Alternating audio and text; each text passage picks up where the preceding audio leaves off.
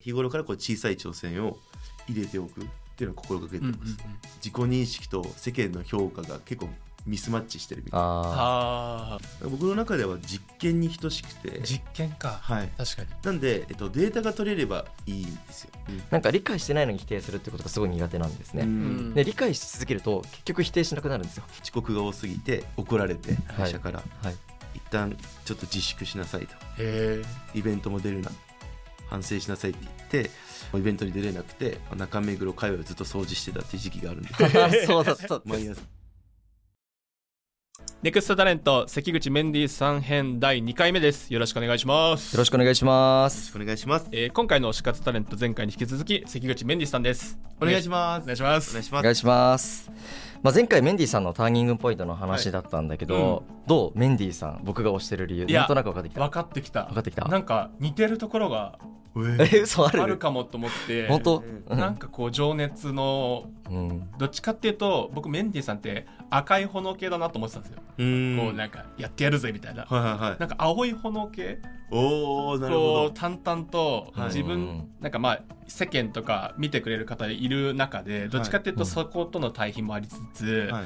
こう内に向いているうん。こうあ青い炎というかおおガタガチンは結構そっち系だと思うんですけど、はいはいはいはい。なんかそこがすごい似てるなっていう面白い。うん、思いましたね、うんうんうんううんん、なので2回目もはい。深掘りしていきたいなというふうに思いますけれどよろしくお願いします。2回目のテーマ2回目のテーマですね今やりたいことこれからやっていきたいことってところに聞いていきたいなとは思うんですけど、うん。はい。まあ、前回も少し触れたかもしれないんですけど本当にこれからメンディーさんがターニングポイントを経て、うん。そしてこれからの未来数年後どういう姿になっていきたいのかなっていうところをちょっとお聞きしたいなと思っていて、うん。でなんで聞きたいのかっていうとこのビジョンが見えるとそのビジョンの中にうん。やっていくことっていっぱいあるじゃないですか、うん。その中でメンディーさんのなんか才能っていっぱい見えてくるんじゃないかなと思ってるんで、まずメンディーさんのやりたいこと、うん。やっていこうとしていることをちょっとお聞きしたいなというふうに思っています。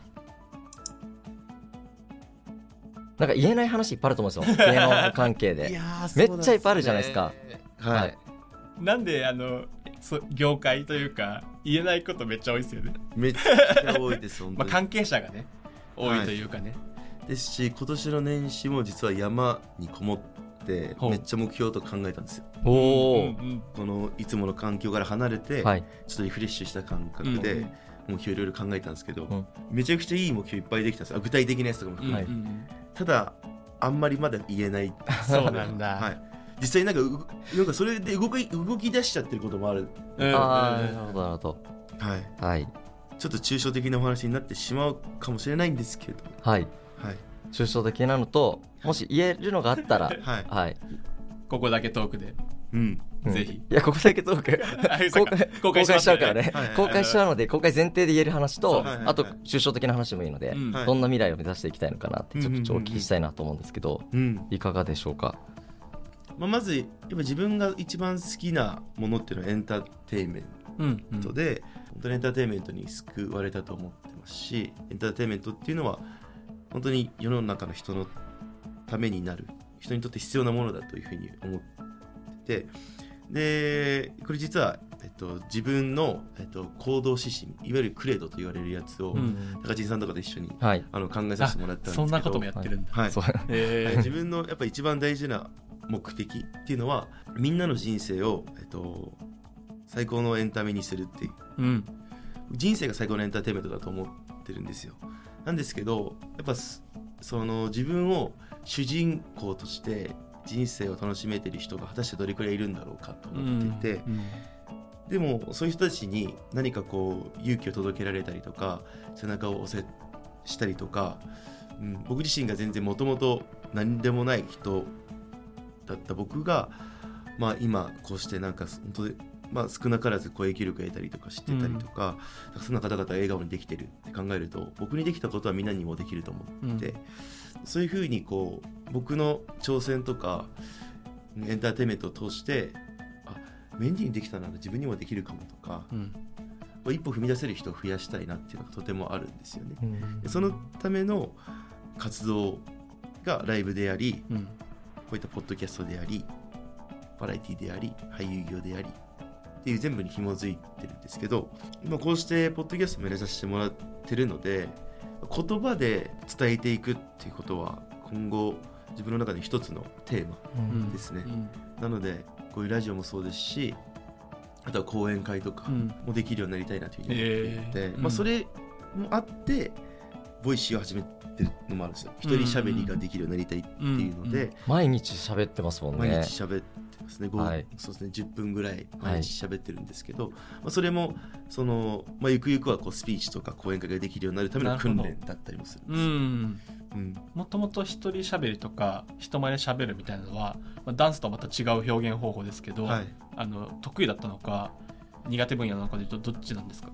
限りなく苦手ですね。限りに近いと思います、へー。あの小さい頃の話なんですけど、うん。小学2年生ぐらいの時に少年野球の懇親会みたいなので今年1年の目標を語るみたいな会があってその時にその僕がば僕の番が回ってきて、うん。立って書いたものを読もうと思ったんですけど緊張しすぎてえ泣いちゃったんですよ。えそれぐらい人の人前に出るのとかもあんま好きじゃない、えそれからなんか何の反動があったのか分かんないですけど、うん。いつの間にかこう芸人さんになりたかったりとか、こう目立ちたがりになってはいたんですけど、でもこうパッてスポットライト浴びて一人で喋るってことは、うん、あまり得意ではなかっうんたと思いますし、バラエティーとかでも。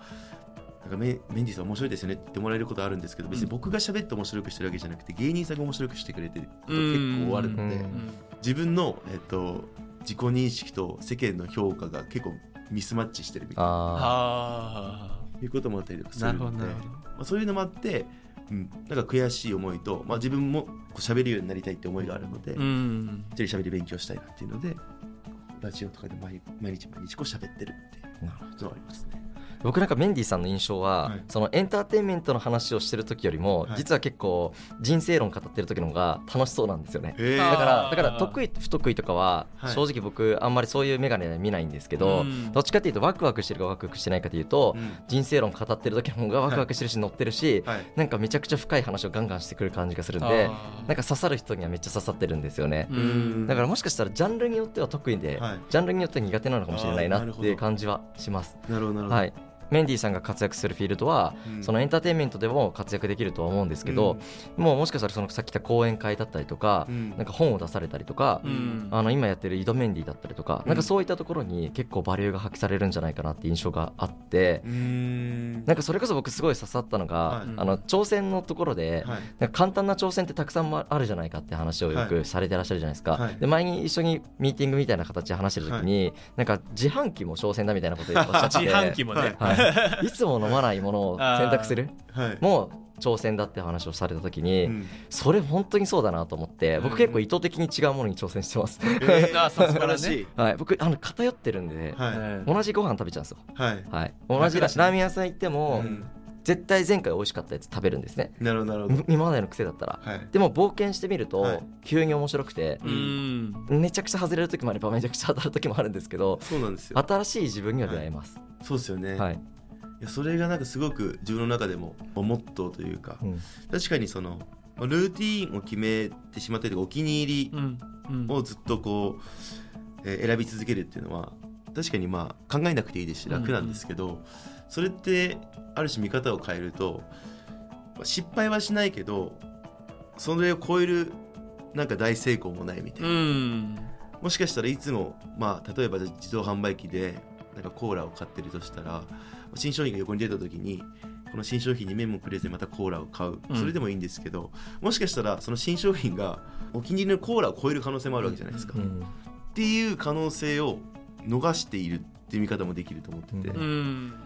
うん。なので一つ一つ、まあ、そういうところで小さいことかもしれないですけど、まあ挑戦する体制をつけておくと、うん。今後また何か一歩大きな一歩踏み出そうと思った時もいその一歩が出しやすくなるとう思っているので、ん。日頃からこう小さい挑戦を入れておくっていうのを心がけてうんフットワーク軽くなってきますよね。そうなると。はい、めっちゃ軽くなります、うん、普段僕これしかできないんでとかこれが得意領域なんでって決めすぎると、はい。違うボール来てもはい。僕できないんでってなりますけど、うん。できますだったり、うん。まあ、コーラも違うの選んだりはい。なんか歩くところ変えたりとか、はい。っていう日頃からやっていくと、うん。なんかいい連絡にちゃんと飛びつけたり、うん。なんかこれは断んなくて行ってみようとか、はい。か挑戦マインドがめっちゃついてきますよね。うん本当におっしゃる通りでなんかその挑戦っていうとちょっとこう少しハードル高く感じてしまうかもしれないですけど僕の中では実験に等しくて実験か、はい、確かに、なんで、えっと、データが取れればいいんですよ、うんうんうん。なので、えっと、成功も失敗もないんですよ。データが取れたらそれで OK なので、んなので、えっと、失敗した時もそれ失敗と取れるのではなくてこうするとうまくいかないっていうただデータが取れただけ。うんなんでじゃあ次からこうすればいいじゃんっていうふうに対策を練れるので、うんうんデータを取るっていうのが一番の一番心がけてるこうんうんうんとですね。確かにデータすっごい貯めてますよね。データ大事だってさっっきあのあのあ1回目のエピソードでお話ししてたやってることのジャンルの数だけでも相当のデータですし、今いろんな新しいチャチャレンジされてると思うんですけどなんか前に僕ちょっと印象的だったのが、あのとある起業家の方がに、はい。なんかいろんなところに動きすぎてちょっと危う、ああ大丈夫 なんか大丈夫ですか？みたいな、はい。はい。逆に変な人に会ったりしませんか？みたいな心配されてるってお話を聞いて、ああそうだよねそうなるよねと思いまして、僕それすごいポジティブに感じまして、はい。なんか同じようにあのいろんなジャンルの人たちと分け隔てなくお付き合いするようにしてるんですね。うん。例えばすごい自分が一番仲いい友達が B さんのことが嫌いでも僕は B さんのこと好きっていう状態をうん。必ず軸を持って接するようにしてて、A さんに引っ張られない、うんでもそれはなんかなぜかっていうと自分はそういう多様性を理解したいからっていう欲求がすごい強くって、うん。なんか理解してないのに否定するってことがすごい苦手なんですね。うん。で理解し続けると結局否定しなくなるんですよ。やっぱりその人の良さがあるし、あはい。価値観が違うだけだなってことも分かったりしますし、はい。でもなんかメンディーさんの話を聞いてもしかしたらそういうことなのかなとかそれもある意味チャレンジしていく中でうん。データが溜まっていって、うん。なんかあこういうパターンもあるんだなみたいな、うん。でそれもなんか成功も失敗もあってうん。だからこそなんかチャレンジがどんどんしやすくなってうん。幅が広がっていくのかなっていう感覚があるので、うんなんかさっきの自販機からスタートして、はい。どんどんいろんな挑戦していくっていうのは、なんかこれからの世の中にうん。結構必要なことなんじゃないかなって感じるので、うん。なんか挑戦っていうとすごい確かにハードル高いですけど実験っていうと確かに軽いですよね、ん。そうですね。そういう人たちが増えていくと楽しいですよね。はい。はい。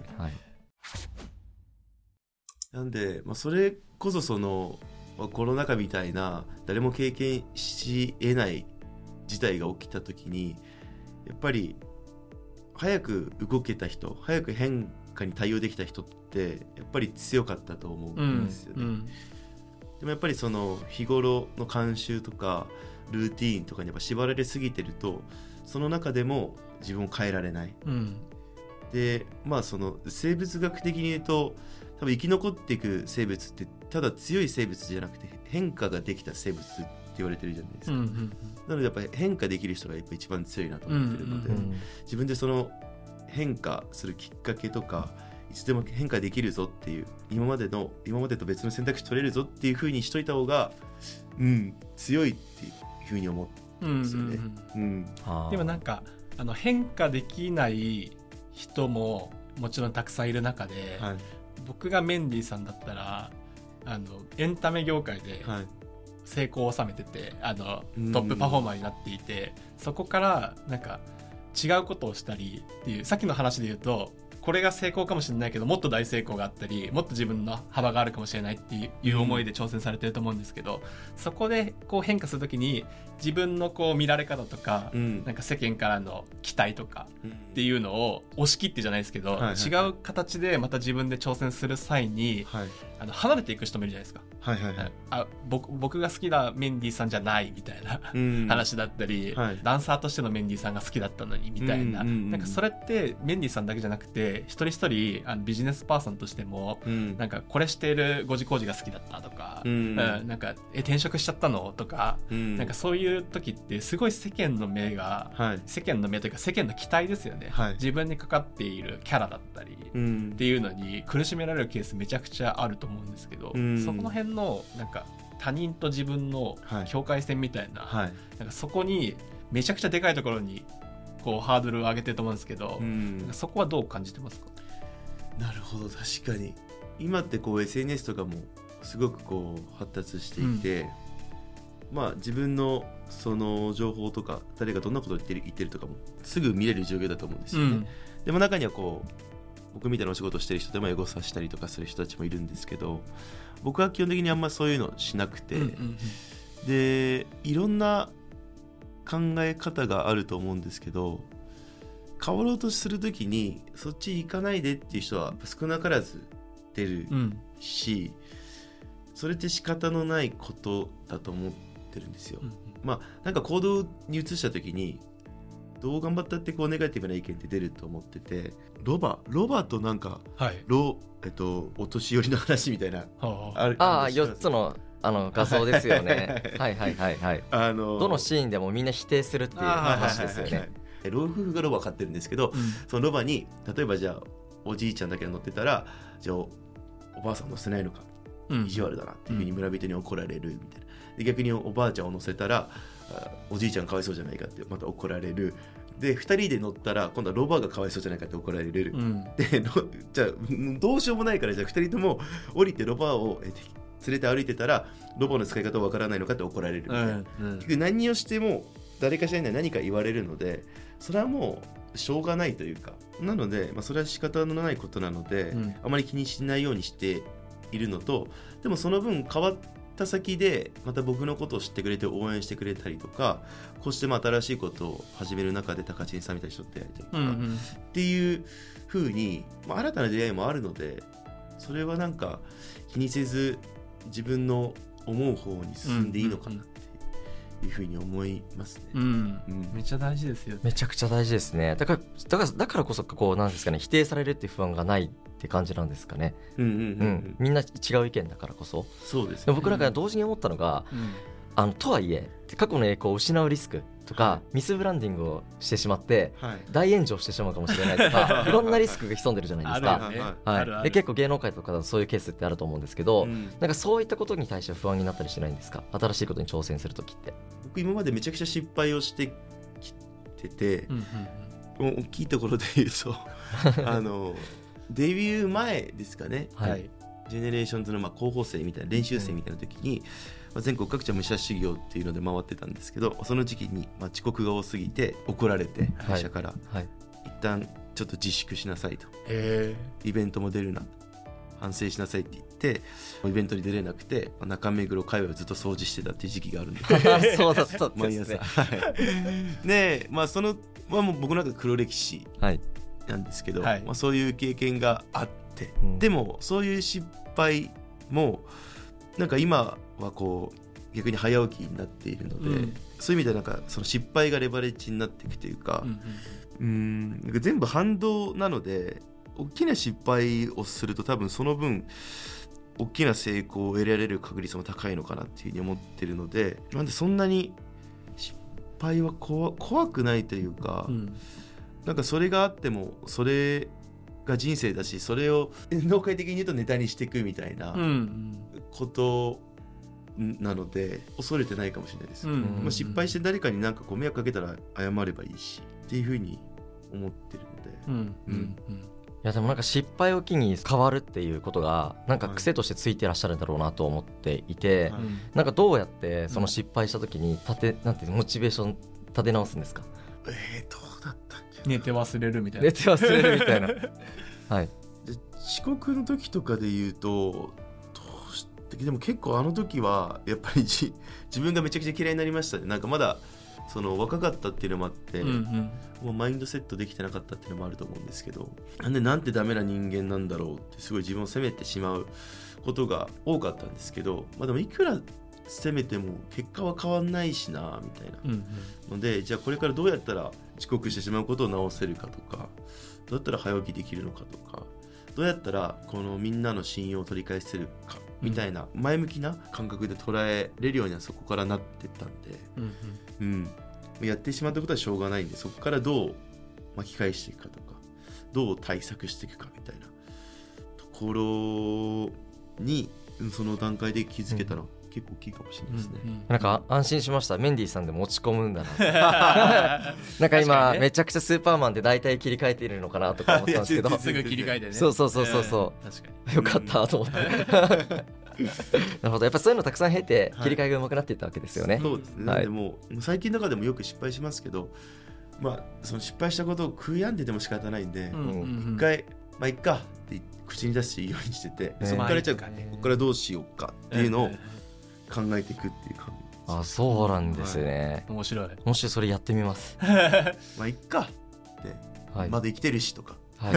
うん、はい、挑戦の裏には失敗があるっていう、うん。なんかやっぱ挑戦だけしてるとグッとばっかり見えますけど、うんうんうんうんやっぱ失敗もセットで、まあ、うん。失敗をトライと見て、はい。こうさっきのデータを集めるじゃないですけど、なんかここの挑戦失敗を繰り返していくのがなんか多分秘訣の一つだなというふうに思いましたし、うん。なんかそこがメンディーさんのなんか原動力というか、はい。ベースにあるなというふうに感じたんですけれども、はい、今クロージングトークしてるの分かりますか？わかりま クロージングトークされてするそろそろお時間なんだな 時間が来ましたので、はい。第2回目はここまでということで、はい。メンディーさんいかがでしたか、いやーやっぱりこう才能を深掘りしてもらうというか、うん。自分の中でもまだこう言語ができてないようなところもまだこう解像度が上がっていったので、うんうんそのお二人のその MC 力が素晴らしいななんでもないです。いですねはい。はい。タカチンは？実はここからがその3エピソード目からが本当は超本題なんですよ。確かに。ここまでは前段なんです。